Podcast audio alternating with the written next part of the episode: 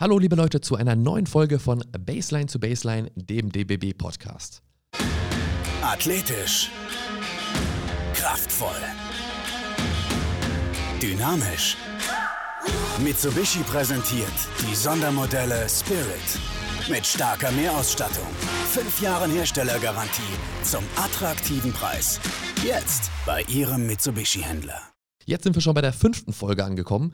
Da kann man wohl nicht mehr von einem neuen Podcast sprechen. Schön, dass ihr uns regelmäßig hört und für alle, die heute zum ersten Mal dabei sind, vom DBB-Podcast Baseline zu Baseline gibt es alle zwei Wochen donnerstags jeweils eine neue Folge. Mein Name ist Moritz. Und ich bin Lukas und ähm, möchte euch nochmal auf die Folge von letzter Woche hinweisen, bevor wir heute durchstarten. Denn da haben wir mit der Zone und Magenta Sportexperte Alex Vogel ausführlich über die deutschen Nationalspieler in der NBA gesprochen und ähm, auch einen in der Leitung gehabt, nämlich Isaac Bonga von den Washington Wizards. Der hat uns ein paar Einblicke in die Bubble in Orlando gegeben. Und ja, die Folge ist immer noch aktuell. Also falls ihr noch nicht reingehört habt, könnt ihr das im Anschluss an unser Gespräch heute gerne tun. Und heute sprechen wir eben über die WNBA und die Performance unserer deutschen Spielerinnen dort. Genau wie in der NBA gab es dort ja in der vergangenen Woche auch Spielverlegungen und Proteste, deutliche Proteste gegen die rassistische Polizeigewalt in den USA. Und darüber, aber auch über das Sportliche, möchten wir gleich mit Zero vom Podcast Talk in the Game sprechen. Wenn ihr in der Basketball-Community auf Twitter aktiv seid, dann habt ihr sicher schon von ihm gehört. Er schreibt dafür ttg-podcast.de regelmäßig Analysen, Previews und Spielberichte zur WNBA. Und unser zweiter Gast danach wird dann Luisa Geiselsöder sein. Die Nationalspielerin wurde ja im April von den Dallas Wings, auch eben in der WNBA, dem Team von Satu Sabali, gedraftet. Dorthin wird es für sie aber erst im nächsten Jahr gehen. In der kommenden Saison spielt sie erstmals in Frankreich und zwar für Landano Bretagne Basket. Aber zunächst herzlich willkommen bei uns hier im Podcast Siro. Servus. Ja, Siro, schön, dass du, schön, dass du da bist. Ähm, lass uns gleich einsteigen. Ähm, die WNBA und ihre Spielerinnen sind schon länger tatkräftig dabei, auf soziale Ungerechtigkeit und den ja, systemischen Rassismus in den USA aufmerksam äh, zu machen. Als dann die Milwaukee Bucks in der NBA dann Spiel 5 gegen die Magic verweigerten, ähm, hat das so eine Art Kettenreaktion ausgelöst. Und auch in der NBA fand, äh, in der WNBA fanden dann erstmal keine Spiele mehr statt. Ähm, ich finde, die Spielerinnen haben da einen starken Zusammenhalt gezeigt. Zum Beispiel erinnere ich mich an dieses kraftvolle Foto, wo sie Arm in Arm geschlossen die ganze Liga zusammensteht. Wie stehst du zu dem Protest und hätte es für dich Sinn gemacht, die Bubble zu canceln? Ähm, also vom, vom Canceln her, glaube ich, wäre es nicht so clever gewesen, weil die Aufmerksamkeit dann schon eher noch auf der NBA liegt. Und ähm, ich glaube, dass auch die Damen sich das genau überlegt haben, ob sie nicht ihren Protest, ihre, ähm, ja, ihre Aktionen, die sie da eben haben mit ähm, T-Shirts und ähm, ja auch diese Mahnwache, die sie veranstaltet haben, doch viel besser fortführen können, wenn auch die Liga weiterläuft. Und ähm, ich meine, nicht zuletzt hat das Ganze auch ähm, finanzielle Implikationen, die da jetzt nicht im Vordergrund stehen, logischerweise. Aber man muss dann halt auch einfach bedenken, dass die Aufmerksamkeit auf der Liga nur dann liegen kann, letzten Endes, wenn auch gespielt wird. Und ähm, natürlich sollte man da mehr drauf achten, weil eben, ja, da auch sehr, sehr guter Basketball gespielt wird, aber letzten Endes ist natürlich der, der Hauptfokus auf der NBA und das hilft natürlich den WNBA-Spielerinnen dann doch, wenn sie auch dann ähm, noch Spiele und so weiter haben, um eben weiter Aufmerksamkeit generieren zu können. Und äh, ja, es ist auch schon schon viel passiert, also viel ja Zeit sozusagen im nationalen Fernsehen in den USA, äh, auf Twitter und auf Facebook und so weiter. Also es wird viel getan und ich glaube auch, ja, dass sie eher davon profitieren, weiterzuspielen, als die Saison abzubrechen. Aufmerksamkeit generiert ja eben auch sowas wie das, was Satu dann nach einem Spiel gemacht hatte, nämlich, dass sie das Postgame-Interview verweigert hat und äh, hat vor allem den Fokus eben auf die Gerechtigkeit für Jacob Blake gerichtet. Ähm, davon wird es wahrscheinlich, also vielleicht von, von so abgesagten Protesten jetzt nicht, äh, Interviews nicht unbedingt so viel, aber von solchen Aktionen wird wahrscheinlich jetzt im Laufe der nächsten Spiele noch mehr zu sehen sein. Ne? Mit, mit was rechnest du da? Was, was gibt es da noch in der WNBA? Ja, wir haben es ja am Anfang der Saison schon gesehen, dass äh, nicht auf Basketballfragen äh, geantwortet wurde, also dass man dann einen Media Blackout gemacht hat, wo dann ähm, ja ganz ganz kurz vielleicht mal drauf geantwortet wurde, warum habt ihr das Spiel gewonnen? Ja, wir haben mehr Punkte gemacht, aber ich möchte jetzt auf äh, ja, Breonna Taylor hinweisen und so weiter und so fort. Ne? Also solche Aktionen, ich denke, das wird auch weiterhin bestehen. Ähm, gestern Nacht hat man es gesehen, die Washington Mystics und die Connecticut Sun haben beide eine symbolische 24 Sekunden ähm, Violation auf sich genommen, um eben nochmal ein Zeichen zu setzen. Das hatten wir ja auch ja, in der NBA, als äh, die, die Aktion für Kobe Bryant waren, war ja schon sowas ähnliches, ne? Also, dass man halt da versucht, dann auch während des Spiels noch Zeichen zu setzen. Und ich glaube auch, dass diese Postgame-Interviews noch des Öfteren dafür genutzt werden, wie man es auch in der NBA ja gesehen hat mit, ähm, ja, beispielsweise Jalen Brown, der da auch ganz vorne dabei ist. Und ähm, ja, Satu hat sich auch auf Twitter auf Jalen Brown bezogen. Und ähm,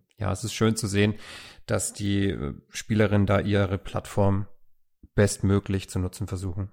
Wichtiges Thema auf jeden Fall, aber wir wollen natürlich vor allen Dingen auch über das Sportliche sprechen und da speziell über unsere beiden deutschen Spielerinnen. Satou Sabali, genau der höchste Draftpick, der höchste deutsche Draftpick aller Zeiten. Es spielt ja bei den Dallas Wings in dieser Saison zum ersten Mal, auch gar nicht so schlecht. Und Marie Gülich, die mittlerweile ihr drittes Jahr in der Liga spielt, bei den Los Angeles Sparks. Äh, wie verläuft nach deiner Einschätzung die Saison bisher so für die beiden? Ja, ich würde mal mit Marie anfangen, weil es da leider nicht so super viel zu berichten gibt, weil sie dann doch mit der einen oder anderen Verletzung zu kämpfen hatte. Also zuerst ähm, der Knöchel und jetzt war sie auch noch eine, ja, eine ganze Zeit ähm, außer Gefecht. Ich habe immer mal wieder ähm, Kontakt mit ihr, schreibe mal über ein, über ein Spiel, wie es gelaufen ist und so weiter, wie sie sich fühlt, einfach weil wir ja schon äh, zwei Pots aufgenommen hatten zusammen. Also von, von den reinen Zahlen her liest sich's eigentlich ganz gut. Also sie hat ihre Spielzeit nochmal erhöht. Sie trifft deutlich besser aus dem Feld, als es in der letzten Saison der Fall war.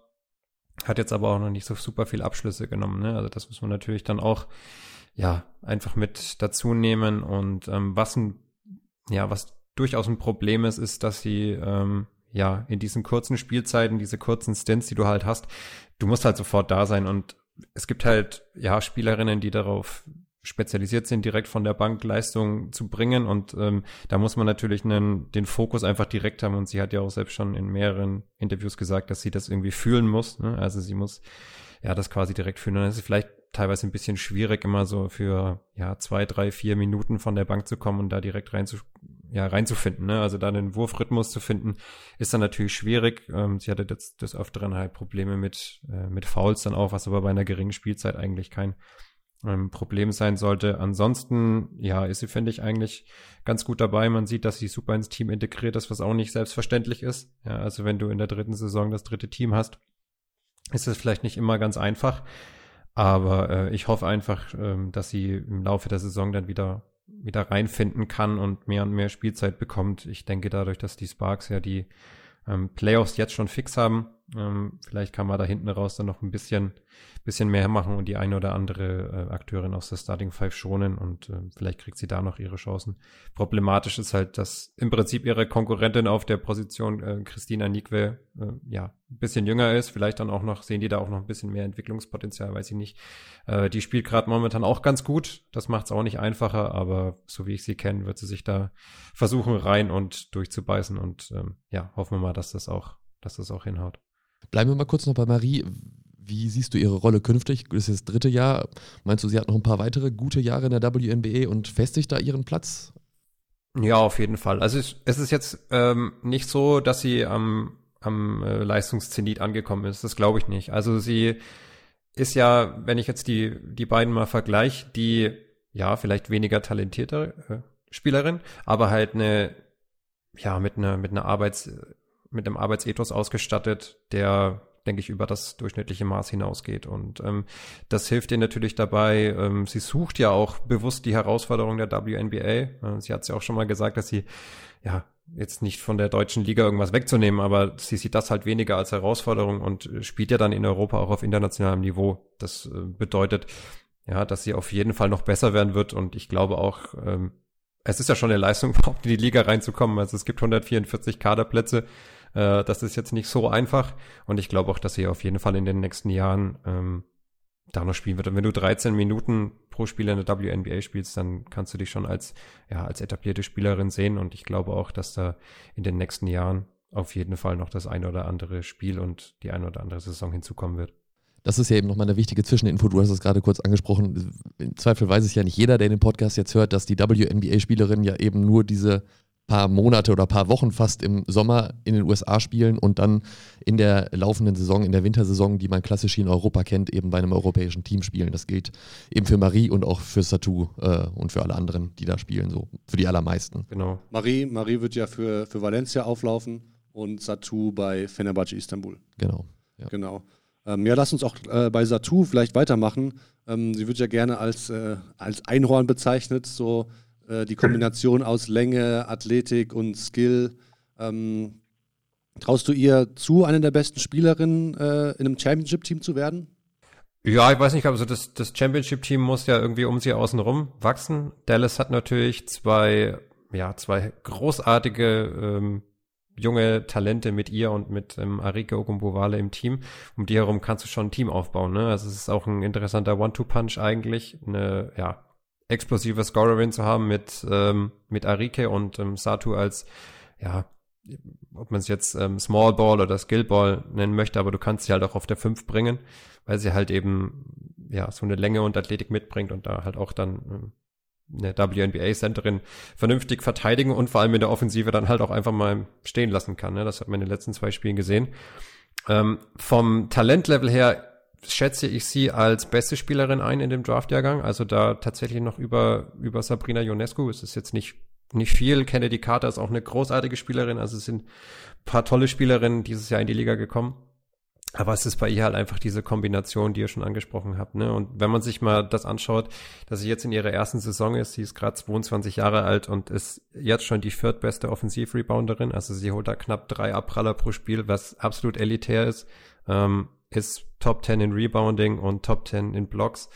Also das ist schon wirklich außergewöhnlich. Ähm, was natürlich bei ihr besonders großartig ist, ist halt, wie sie ihre Freiwürfe trifft. Ne? Also sie trifft da 91,2 Prozent an der Linie und äh, geht fast fünfmal pro Spiel an die Linie. Das ist schon außergewöhnlich. Die Quoten sind natürlich ja stark ausbaufähig, aber ähm, wenn sie lernt und wenn sie noch versteht, dass sie halt einfach aggressiver sein muss beim Drive und dass sie da einfach kaum zu stoppen ist, dann äh, wird es auf jeden Fall noch besser. Man hat es jetzt gegen Indiana ganz gut gesehen. Das hatte auch ähm, ja, Christian Orban für basketball.de und ich hatte es auch auf Twitter gepostet, wie sie halt an einer äh, ja, gestandenen Centerspielerin wie Natalia Johnway einfach vorbeizieht.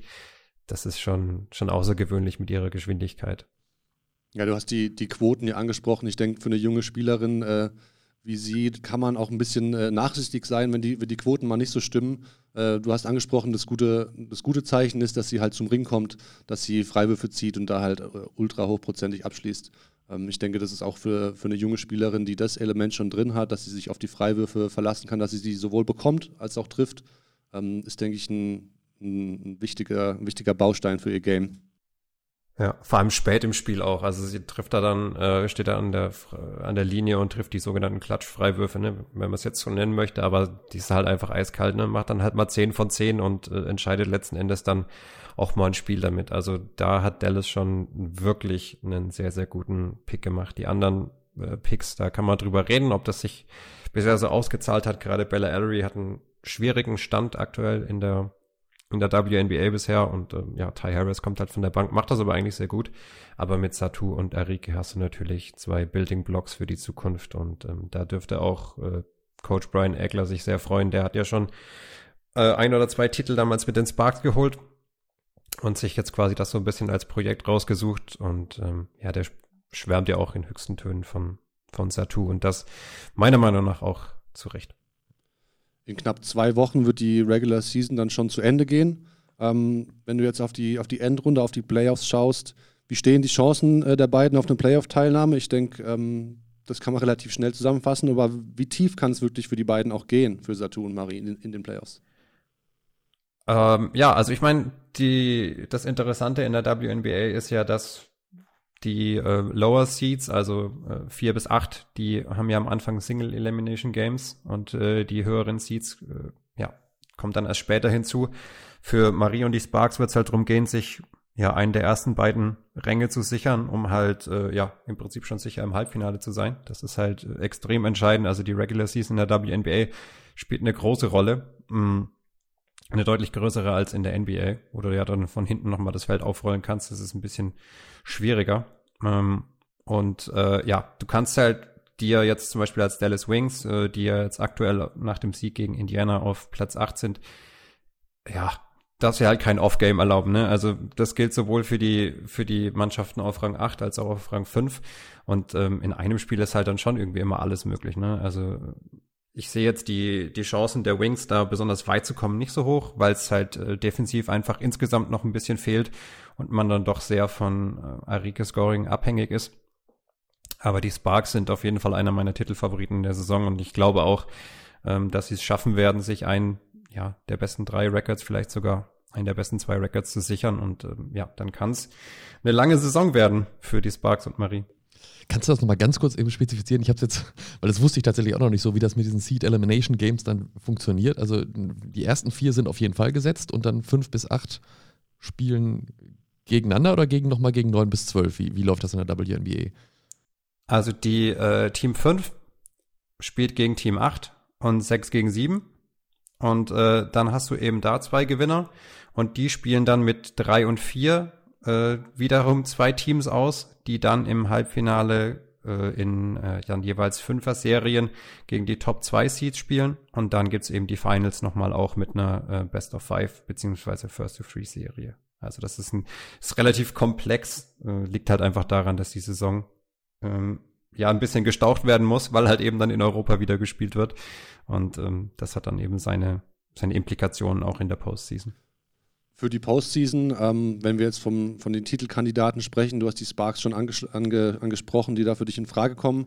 Ähm, Seattle Storm mit, mit Sue Bird und Brianna Stewart sind äh, an der Spitze des, der Standings eigentlich etabliert.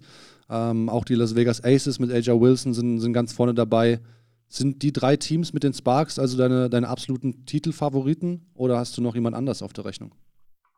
Also die stehen absolut zu Recht da oben. Das muss man schon sagen. Gerade Las Vegas spielt einen wirklich sehr, sehr interessanten Basketball. Also da, ähm, ja, man könnte ja irgendwie meinen, so wenn man Bill Lambier noch im Kopf hat aus seiner NBA-Zeit, dass das eher so ein so ein wilder, wilder Typ war, der dann ja natürlich auch Center gespielt hat, aber der hat eigentlich relativ viel Dreier genommen damals, sein Team aber jetzt nicht so. Also die haben jetzt gegen New York irgendwie äh, entdeckt, dass man auch von weiter weg werfen kann, haben da 20 Mal abgedrückt, aber es sind, glaube ich, im Schnitt ungefähr bei 10 Dreiern pro Spiel, was ja, äh, ja absolut nicht dem, der Liga-Tendenz entspricht.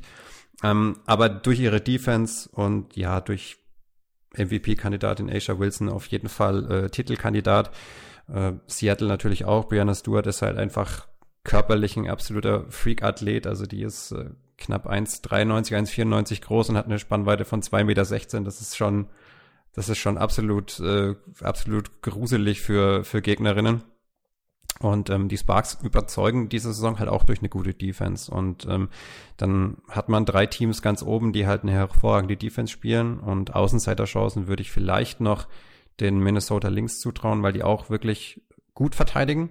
Ähm, die müssen aber auch auf Sylvia Fouls verzichten, die ja bis zu ihrer Wadenverletzung eigentlich super gespielt hat. Ähm, und äh, ja, was danach dann kommt, Chicago, Phoenix, maximal Außenseiterchancen, Chicago halt ja stark gebeutelt durch Verletzungen und äh, dementsprechend glaube ich jetzt nicht so im Titelrennen mit vorne dabei und deswegen würde ich es auch schon auf diese drei Top-Teams, die da oben dabei sind, reduzieren. Ähm, würde mich natürlich für Marie besonders freuen, aber ich ja, wenn ich mich heute festlegen würde, würde ich sagen Las Vegas einfach, weil äh, Bill Lambier die Erfahrung mitbringt von äh, einigen WNBA-Titeln und weil die Defense halt so, so stark ist.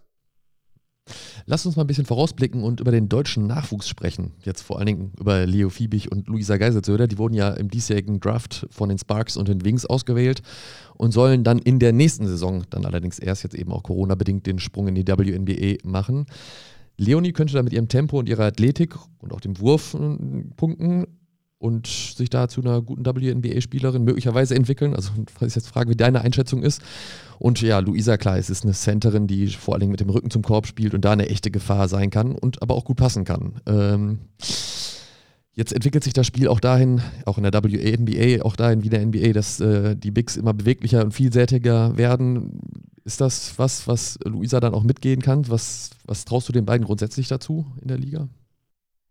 Ja, also ich ich trete dann bei sowas gerne mal eher auf die Euphoriebremse, weil es halt einfach so super schwierig ist, da reinzukommen. Ne? Also wenn man es ja sieht, wie hart äh, Marie zum Beispiel arbeiten muss, um äh, Chancen zu bekommen und äh, die ist natürlich also Luisa hat es ja auch mal gesagt, ne, also wenn du da zum ersten Nationalmannschaftstraining gehst und du spielst gegen Marien und wirst da ein paar Mal abgeräumt, dann musst du dich schon umschauen. Also es ist schon vom Level her ein krasser Sprung. Äh, natürlich aus der deutschen Liga in die WNBA, aber ähm, dadurch, dass Luisa jetzt die Saison in Frankreich spielen wird und ähm, da auch international dann ähm, vertreten sein wird, kann sie da auch schon viel Erfahrung sammeln und das wird ihr auch viel bringen und ähm, ja, von ihrer, ja, sie ist erstaunlich beweglich für ihre Größe und ähm, ja, für ihre, für ihre Statur würde ich sagen, das wird ihr auf jeden Fall helfen. Ähm, und so wie ich das mitbekommen habe, trainiert sie auch ein bisschen äh, Distanzwürfe und äh, das ist halt einfach etwas, ein, ein, Pfund, was du in die Waagschale werfen kannst dann ähm, in der WNBA, was auf jeden Fall wichtig ist. Ja, also da äh, gerade bei Dallas ist halt schon irgendwie eine Lücke auf der 5, wenn wir jetzt gerade schon drüber geredet haben, dass Satu da teilweise spielt. Ähm, ja, dann ist das natürlich eine Möglichkeit, weil es dem Coach halt auch eine Option gibt. Ne? Jetzt ist Astu Du, die, die ja auch da in Dallas spielt, ist ja auch eine Centerin, die ja weiter weg vom Korb agiert, die auch gerne mal von draußen abdrückt. Also das gibt halt den Wings noch ein neues Element, wofür halt jeder Coach dankbar ist. Also man muss natürlich die Entwicklung und die Saison jetzt in Frankreich abwarten, aber so von dem, was ich bisher von ihr gesehen habe und ähm, ja, was ich jetzt auch in den Unterhaltungen mit ihr so rausgehört habe und gemerkt habe, ist sie ja durchaus ähm, sich dessen bewusst, dass es ein großer Schritt ist und ähm, glaube ich auch gewillt, alles dafür zu tun. Und von daher denke ich, sind ihre Chancen ganz gut. Ähm, Leonie ist natürlich noch mal ein Stück weit äh, talentierter und ein bisschen ja ganz anders gebaut. Das Spiel ist, glaube ich, fast exakt gleich groß. Ist aber dann ähm, ja deutlich, hat einen dünneren Frame sozusagen, ist sehr drahtig, aber auch unglaublich athletisch und hat äh, auch sehr, sehr lange Arme, was natürlich auch immer von Vorteil ist. Und ähm, ja, bei ihr ist es halt einfach wichtig, fit zu bleiben. Ne? Also sie ist ja von dem damaligen Europameisterschaftsteam eine der, der besten Spielerinnen und vielleicht auch der talentiertesten äh, Spielerinnen gewesen. Und ähm, ja, ich hoffe einfach, dass sie die Saison durchspielen, durchziehen kann. Sie ist ja jetzt in Wasserburg geblieben, einfach weil sie sich da halt wohlfühlt und weil sie da das Vertrauen spürt, was natürlich für junge Spielerinnen extrem wichtig ist. Und dann wird man halt sehen, ob sie es äh, in den Zwölfer-Kader reinschafft. Die die Sparks sind eigentlich auf dem Flügel ganz gut besetzt, aber da wird man natürlich auch schauen müssen, wie sich das dann äh, nächste Saison darstellt. Da ist ja immer relativ viel Fluktuation drin bei den WNBA-Teams und äh, genau auch eine Fluktuation, ja. beziehungsweise es kommt ja auch noch ein weiterer Draft dann dazwischen auch nächstes Jahr. Ne? Also es wird ja auch vor der nächsten Saison wieder Draft geben. Das ist dann, ist, macht es das jetzt gerade schwieriger, dann auch für die Spielerinnen, die dieses Jahr gedraftet wurden und noch nicht reingekommen sind? Hm, das weiß ich nicht. Also das ist dann halt immer abhängig davon, wie stark der Jahrgang ist. Ich habe mich jetzt noch nicht mit dem, mit dem ähm, ja, Jahrgang des nächsten Jahres auseinandergesetzt. Aber es gibt ja immer diese ja, zeitversetzten Picks sozusagen. Man hat es jetzt bei äh, Julianne Moore gesehen, die wurde 2016 von den Indiana Fever gedraftet und kam 2020 jetzt in die Liga und spielt da jetzt groß auf, einfach weil sie in Europa Erfahrung sammeln konnte, ihr Spiel gereift ist und äh, sie dann gesagt hat, jo, ich, ich bin jetzt soweit, und äh, dann hat Indiana auch zugegriffen und da halt einfach letzten Endes einen großartigen Pick gelandet. Also sie wurde, glaube ich, damals in der dritten Runde gezogen. Und das ist natürlich, natürlich überragend. Das ist natürlich ein paar Parallelen erkennbar. Ähm, aber ich glaube, dass diese, diese Auslandserfahrungen, die sie da, die sie da sammeln, ihnen helfen werden können. Und äh, man kann ja davon ausgehen, dass vielleicht dieses Jahr dann auch wieder ausländische Spielerinnen gezogen werden. Ähm, auch, ja, Seattle hat in der ersten Runde Kitja Laxa gezogen aus, aus Lettland. Die ist jetzt auch noch nicht in der WNBA. Von daher wird man halt einfach sehen müssen, aber ich glaube nicht, dass der kommende äh, Draft-Jahrgang da großartig viel verändern wird. Thema Draft, Zero, da haben wir ja vielleicht, ich weiß, du hast vorhin die Euphorie ein bisschen gebremst und ähm, möchte jetzt nicht, dass du hier mit den Pferden durchziehst, aber Thema Draft, vielleicht haben wir da in den nächsten zwei, drei Jahren auch wieder ein bisschen deutsche Beteiligung dabei. Denn äh, Elea Gaber und Jessica Schiffer, du kennst sie, du hast auch schon Podcasts mit ihnen aufgenommen, Niara Sabali, Marie Reichert und bald auch Emily Bessoir, die es an die University of California in LA ziehen wird, ähm, sind am College aktiv und ja, deutet sich da vielleicht eine ähnliche Entwicklung an wie bei den Herren, dass wir bald mehrere Spielerinnen haben, die die Chance bekommen, sich in der WNBA ähm, eine Rolle zu erarbeiten. Und wer hat deiner Meinung nach die, die beste Chance oder die beste Möglichkeit, ähm, diesen Schritt auch wirklich zu schaffen? Also es hilft natürlich in den USA zu sein. Das ist etwas, was man bei, bei Mo Wagner gesehen hat, der am College gespielt hat, ähm, weil du halt einfach die Aufmerksamkeit der NBA-Scouts hast. Also die haben natürlich auch Leute, die in Europa draufschauen, aber ich glaube nicht, dass die, die Dallas Wings großartig viel ähm, ja von von Luisa gehört hatten oder gesehen hatten, bevor überhaupt die Agentin da versucht hat, da irgendwie sie reinzubringen. Ne? Also das ist natürlich so, dass die dass der US-Sport, die NCAA natürlich da im Vordergrund steht. Und das hilft natürlich dann, wenn du im Prinzip schon vor Ort bist. Du äh, kennst dann auch schon, du kannst dann auch die Sprache schon. Also die vier Jahre am äh, College hat man Marie deutlich angehört in dem Podcast, den ich mit ihr auf Englisch gemacht hatte. Ähm, das ist schon, schon ein großartiger Vorteil und du kennst halt auch schon die Leute, du hast dann schon mal gegen alle gespielt. Also das, das hilft einfach in den USA zu sein. Du lernst den Basketball kennen und ähm, kannst da schon ein bisschen, ja, networken sozusagen. Und ähm, ja, von diesen Jahrgängen, das muss man halt sehen. Ne? Also äh, Elea ist halt ähm, genau wie Jessica neu da nach Buffalo gekommen. Die haben beide eine ja, Saison gespielt, mit der sie einigermaßen zufrieden waren, persönlich. Äh, wenn du, wenn du als Freshman da hinkommst, spielst du halt erstmal nicht so viel. Damit musst du halt klarkommen, aber da muss man halt mitnehmen, was man irgendwie kriegen kann. Ne? Also, dass man äh, jede Minute versucht zu nutzen, die man da spielt. Man kann sich von den anderen Spielerinnen viel abschauen und ähm, ja, das ist natürlich ein, ein Riesenvorteil, einfach schon in den USA zu sein oder gewesen zu sein. Und ja, von den Spielerinnen ist ja sicherlich Jahres Sabali vielleicht sogar die interessanteste. Die war jetzt die letzten zwei Jahre leider verletzt, aber äh, sie hat ja damals schon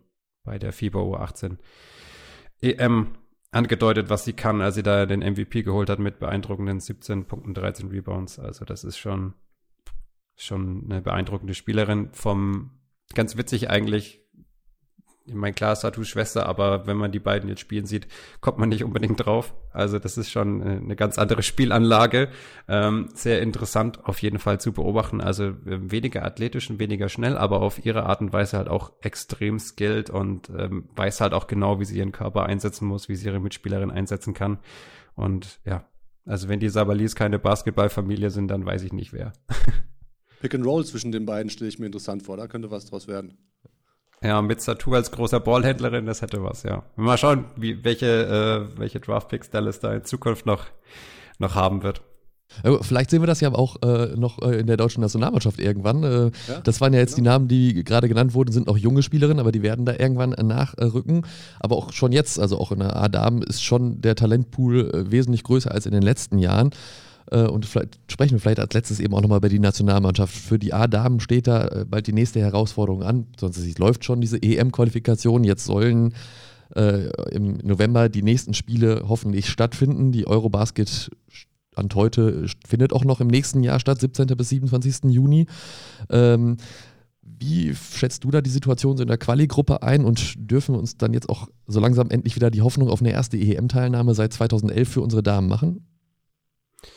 Also sie haben ja das Spiel gegen Kroatien leider verloren, das äh, als letztes da stattgefunden hatte nach ihrem Sieg gegen Nordmazedonien. Es ist ja ähm, so, dass es ja vier Mannschaften in der Gruppe sind und es halt auch wichtig ist, äh, da einen ordentlichen zweiten Platz zu machen letzten Endes, ne? Weil wäre das der Quali-Modus ist ja so, dass die ähm, fünf besten Zweitplatzierten von diesen neun Gruppen ja auch noch weiterkommen. Da ist man gerade eben auf Rang 6, aber ja, gegen Lettland musste dann halt einfach das Spiel gewinnen. Nordmazedonien wird ja aus der Wertung vermutlich äh, rausfliegen, weil es eben auch Dreiergruppen gibt, die muss dann halt ausschlagen. Also die waren, ja, ich hatte das Spiel damals gesehen, das war schon ja fast bemitleidenswert, wie die da, äh, wie die da hergespielt wurden.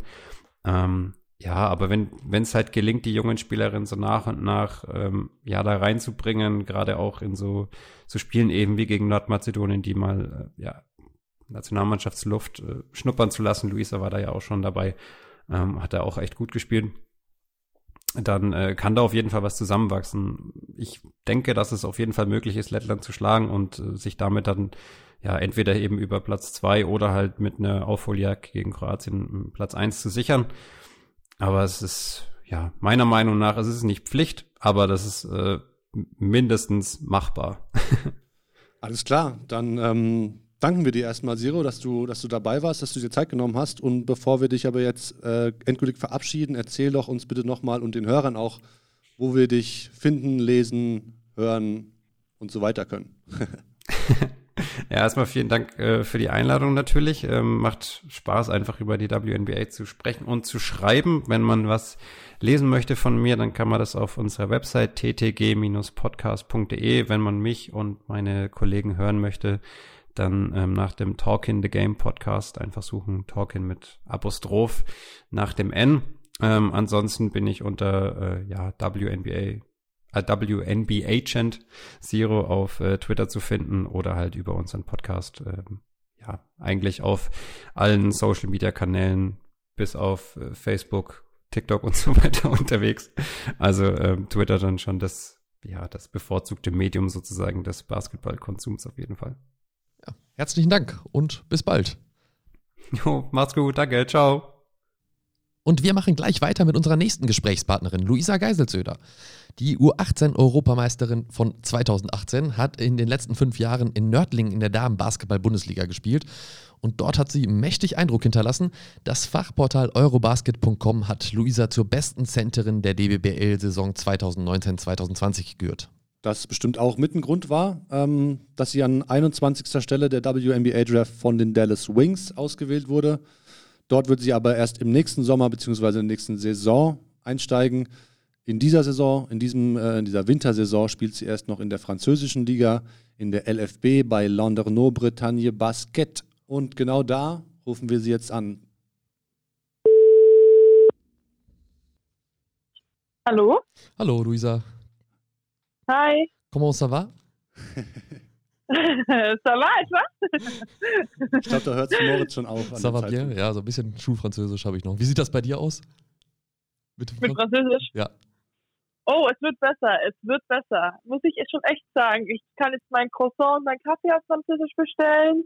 Ähm, und auch im Training. Also es hilft mir halt voll. Wenn, wenn der Coach zum Beispiel auf Französisch redet, dann nehme ich da einiges auf, weil der halt nebenbei noch so zeigt, was wir machen und dann verstehe ich das schon so ein bisschen. Ich glaube, das hilft mir auf jeden Fall. Ähm, und halt so dieses Vorstellen. Also ich glaube, dass ich da relativ gut reinkommen werde und meine Stunden fangen jetzt auch bald an, ah, okay. ähm, weil die, die haben eine Lehrerin, die mir eben helfen kann und die wird dann mit Bridget, Kalu und mir eben ähm, Französisch lernen. Ja. Wie oft in der Woche? Oh, das weiß ich noch gar nicht. Ich glaube, es kommt immer so drauf an, wie wir trainieren. Ah ja, okay. Ja, du bist ja jetzt ein paar Wochen schon da in, in der Bretagne, ne? Also wann ging's los? Wann bist du da hingereist? Ja, seit 1. August. Und gut eingelebt? Also Croissants bestellen und Kaffee geht schon, haben wir gehört. Aber wie sieht's mit dem Rest aus? ähm, nee, ist richtig cool. Also London ist so ein bisschen wie Nördlingen. Ich weiß nicht, ob du in Nördlingen schon warst. Ja, ja warst ja, du. Ja, ja, warst du beim DBB. Ja, sorry. Ähm, es ist so eine richtig süße kleine Stadt, richtig cool. Ähm, die Leute hier sind alle mega lieb.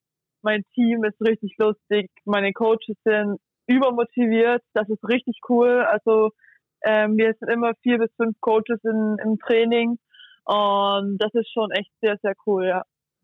Ihr hattet jetzt am Wochenende ja auch euer erstes Turnier, ein Freundschaftsturnier in der Normandie. Ähm, wie war der Auftakt auf dem Feld bei deinem neuen Club für dich? Zeichnet sich da schon eine Rolle für dich ab oder ist dafür noch zu früh? Scheint ja schon mal, dass du schon mal Spaß hast mit deinen Teammates. Hört sich ja schon mal danach an. Mhm. Ähm, ja, also wir haben letztes Wochenende nicht gespielt, ähm, weil es bei uns so einen kleinen Zwischenfall gab, so ein Missverständnis mit ähm, Corona. Aber der mhm. Club hatte da auch direkt super reagiert ähm, und wir durften dann auch nicht die Wohnung verlassen, erstmal unsere Teammates nicht sehen ähm, und gar nichts, also so kurze Quarantäne, bis man nochmal einen Test hatte. Es hat sich aber herausgestellt, dass die betroffenen Personen eigentlich negativ waren, also dass der Test mhm. ein falsches Ergebnis hatte. Ähm, von dem her war im Endeffekt ähm, jetzt nichts Schlimmes, aber man hat sich auf jeden Fall sicher gefühlt, weil der, weil der Club direkt halt eingeschritten ist und gesagt hat, okay, hey, schaut, dass ihr nicht rausgeht, Maske aufziehen.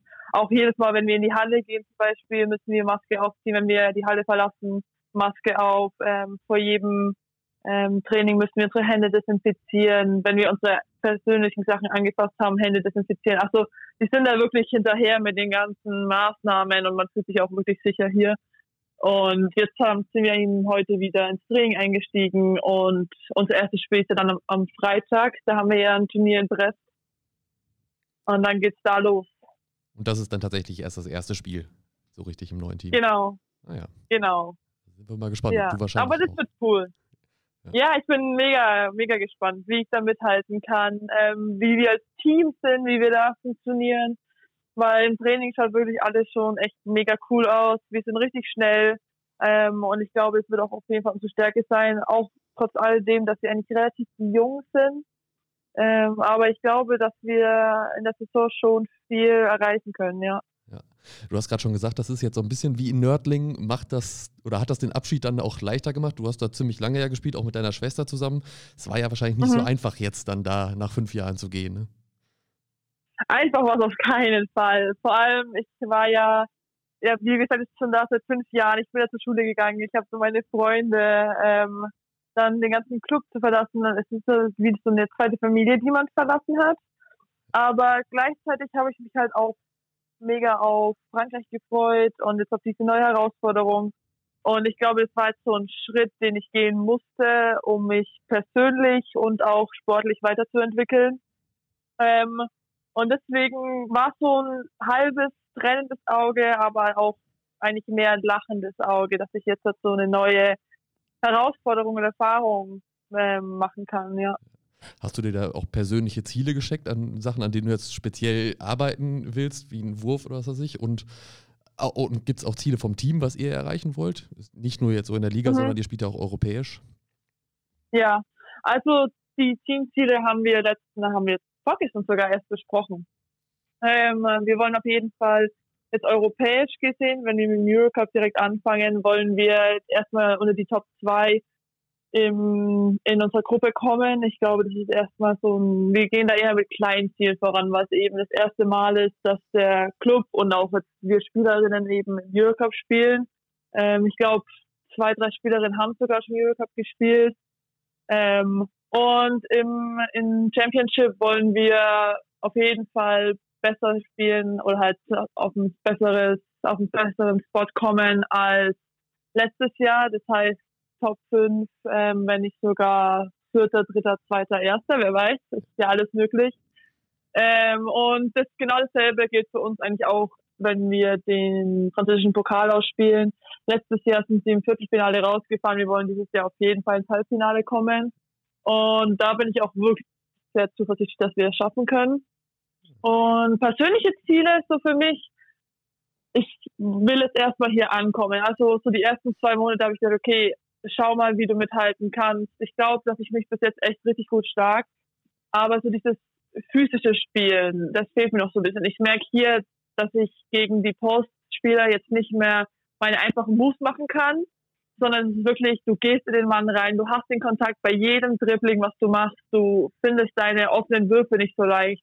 Ähm, und dann will ich mich auf jeden Fall äh, während der Saison in die Starting Five Position und vielleicht sogar schon zum Leader erarbeiten. Aber wie gesagt, ich bin jetzt erstmal so in diesem mein physischen Body aufbauen, ähm, in das Spiel reinkommen, weil das französische Spiel auch viel schneller ist und einfach so da ein bisschen mit dem Team jetzt zu agieren und meine Teammates besser kennenlernen, damit wir ähm, so komplett stimmig spielen können. So ein bisschen ist das ja auch Vorbereitung auf WNBA möglicherweise, aber da kommen wir gleich drauf zu sprechen. Noch vorher kurz. Mhm. Die meisten deutschen Basketballfans werden die französische Liga wahrscheinlich ja eben nicht so gut kennen. Ähm, kannst du da ein bisschen was drüber erzählen? Was sind da Besonderheiten? Was ist da anders als in, in Deutschland? Ich weiß jetzt nur, zwölf Teams gibt es da und es soll jetzt diese Saison ungefähr Ende September, ich glaube bei euch am 27. September losgehen, aber da hört es ja. dann auch schon fast auf, weil man auch gar nicht so viele Informationen hier findet oder wenn dann nur auf Französisch. Ja, genau. Ähm, ja, also die französische Liga, muss man einfach sagen, ist vom Niveau her nochmal viel, viel höher. Du spielst gegen Euroleague-Mannschaften, nehmen wir Bourges oder Lyon. Du spielst gegen äh, einen der Top Guards auf der ganzen Welt, Marine Johannes. Also in meinen Augen einer der Top, Top Guards. Ähm, du hast einfach andere, andere Spielerinnen, Spielertypen, wie ich vorhin gesagt habe, du spielst physischer.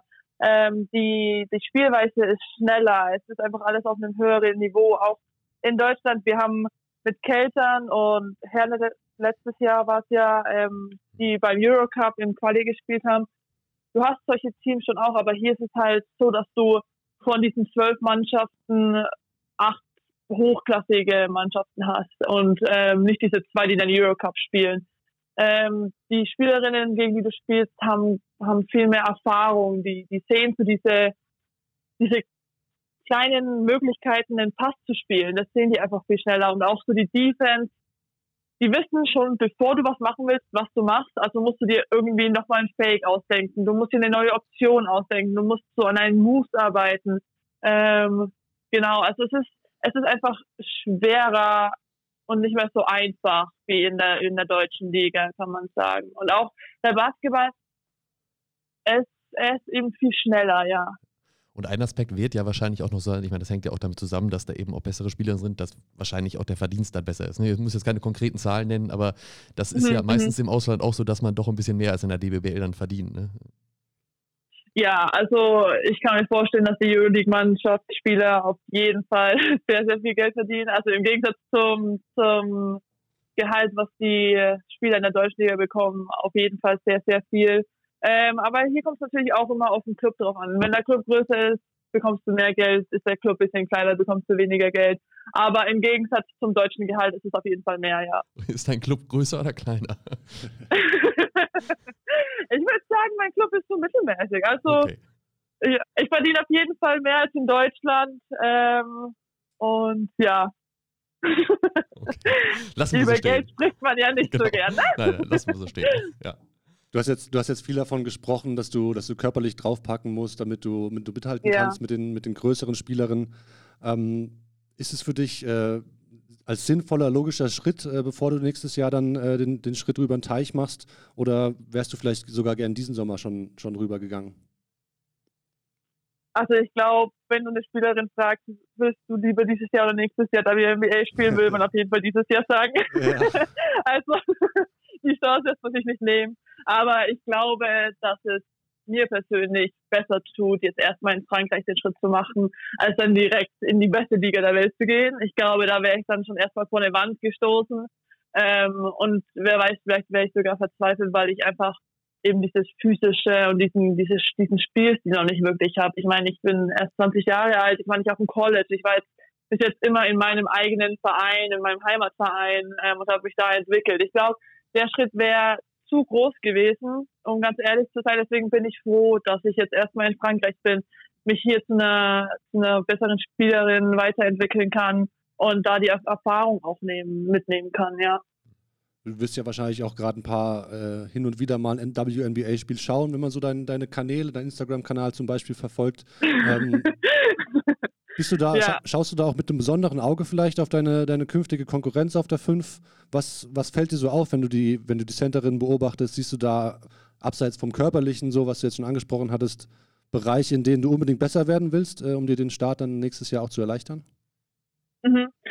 Ähm, ich will auf jeden Fall meinen mein Drei-Punkte-Bereich ähm, verbessern und auch mein Game von draußen, weil ich sehe, dass sehr, sehr viel von draußen attackiert wird oder eben äh, mit Dreiern ist. Ähm, aber wenn, ich, wenn du dir halt so eine Asia Wilson anziehst, dann ist es halt schon erstmal eine Spielerin, wo du sagst, puh, okay, das ist halt, das ist halt ein Tier. Also du spielst gegen, eine, gegen eine der besten Spielerinnen, ähm, vielleicht sogar die beste Spielerin momentan in der Liga.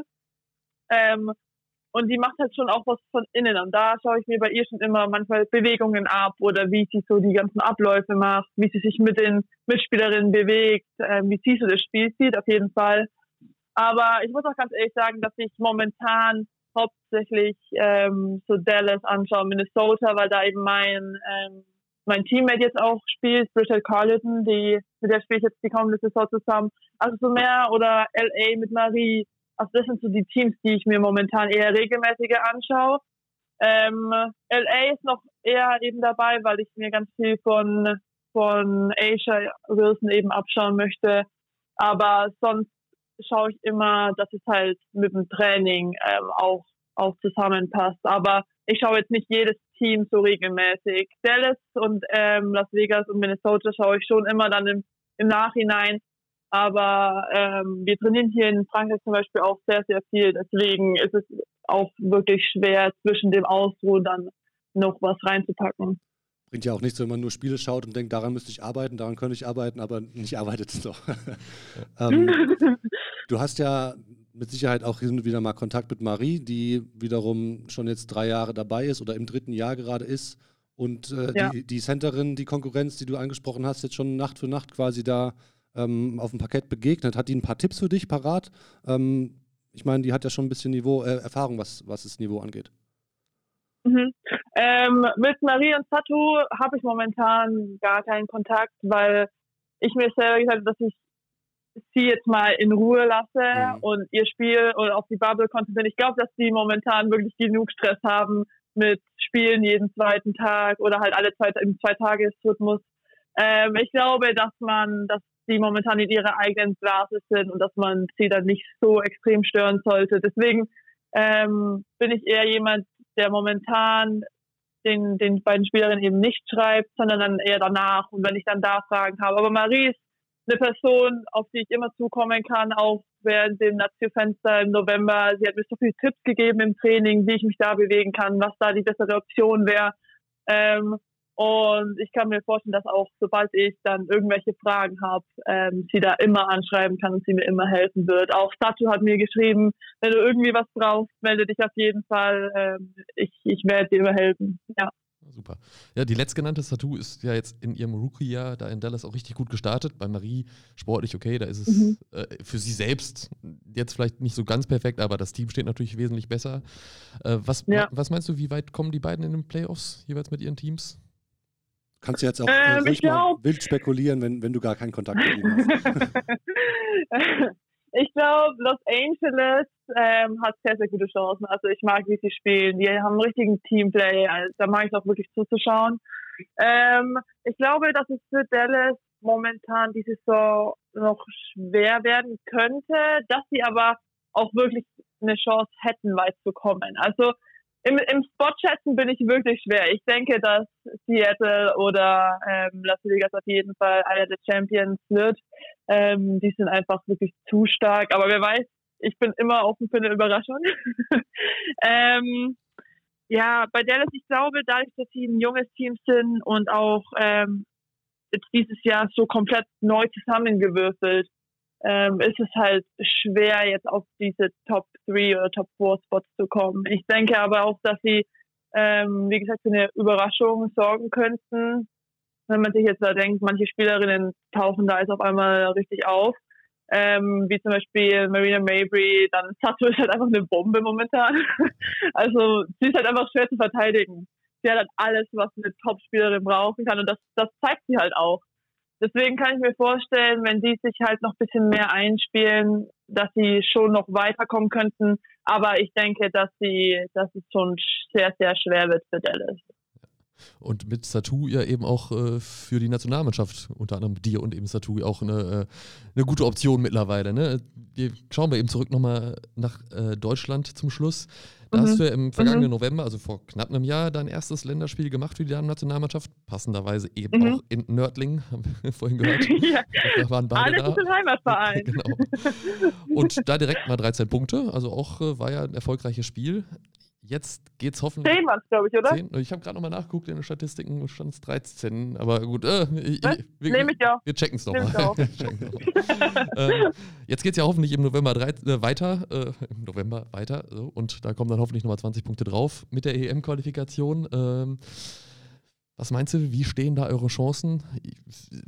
Das Positive ist ja, dass ja wahrscheinlich die WNBA-Spielerinnen, dadurch, dass sie in Europa spielen werden, wenn die Spiele in der Stadt finden, auch dabei sein können. Ja. Schon ein starkes Team dann. Ähm, ich glaube, dass wir richtig stark sind dieses Jahr. Bin ich ganz ehrlich. Also ähm, ich denke, dass wir EM-Quali auf jeden Fall schaffen können, wenn wir als Team schnell zusammenfinden. Äh, die Schwierigkeit ist ja immer, dass du aus un unterschiedlichen Clubs kommst für eine Woche oder zwei Wochen und dann versuchen musst, in dieser kurzen Zeit schnell zu einem Team und schnell diese, dieses, diesen, als Team zusammenzuwachsen das ist ja immer diese Schwierigkeit. Aber ich glaube, dass wir dieses Jahr so viel Talent haben und dadurch eben, dass wir jetzt keine Spielerin haben, die so sagt, okay, ich bin besser als du, ich zeig dir jetzt nicht, ich helfe dir nicht, ich mach mein Ding, du machst dein Ding. So eine Spielerin haben wir in unserem Team nicht. Deswegen geht's bei uns extrem schnell immer zusammen. Also wir, wir wachsen sehr schnell zusammen und ich denke, dass uns das auf dem Feld auf jeden Fall helfen wird. Und wie du eben gesagt hast, mit unserem, mit unserem Potenzial, mit Marie und ähm, Sachi jetzt vor allem auch, ähm, werden wir auf jeden Fall sehr gute Chancen haben. Deswegen glaube ich, dass wir die Quali auch auf jeden Fall schaffen werden, ja. ja. Werden wir dann sehen im November und die Daumen drücken und dabei sein. Genau. Ja, ja aber wäre cool. Ja. ja. auf jeden Fall erstmal danke, dass du dir Zeit genommen hast. Wir haben auf jeden Fall Eindruck bekommen, dass, dir, dass es dir gut geht, dass du glücklich bist, dass du Bock hast. Und, ähm, ja, auf jeden Fall. Ja, viel Erfolg auf jeden Fall für die kommende Saison und bleib fit und wir hören uns bestimmt mal. Danke. Dankeschön. Ja, gerne. Bis bald. Bitte. Ciao. Tschüss. Genau, und damit endet die fünfte Folge Baseline zu Baseline, präsentiert von Mitsubishi Motors. Wenn es euch gefallen hat, lasst gerne ein Like da, schreibt uns eine Bewertung, ob gut oder schlecht. Ähm, Kritik ist immer willkommen auf der Podcast-Plattform eurer Wahl. Die nächste Folge gibt es in zwei Wochen. Bis dahin, auf Wiedersehen. Ciao, ciao.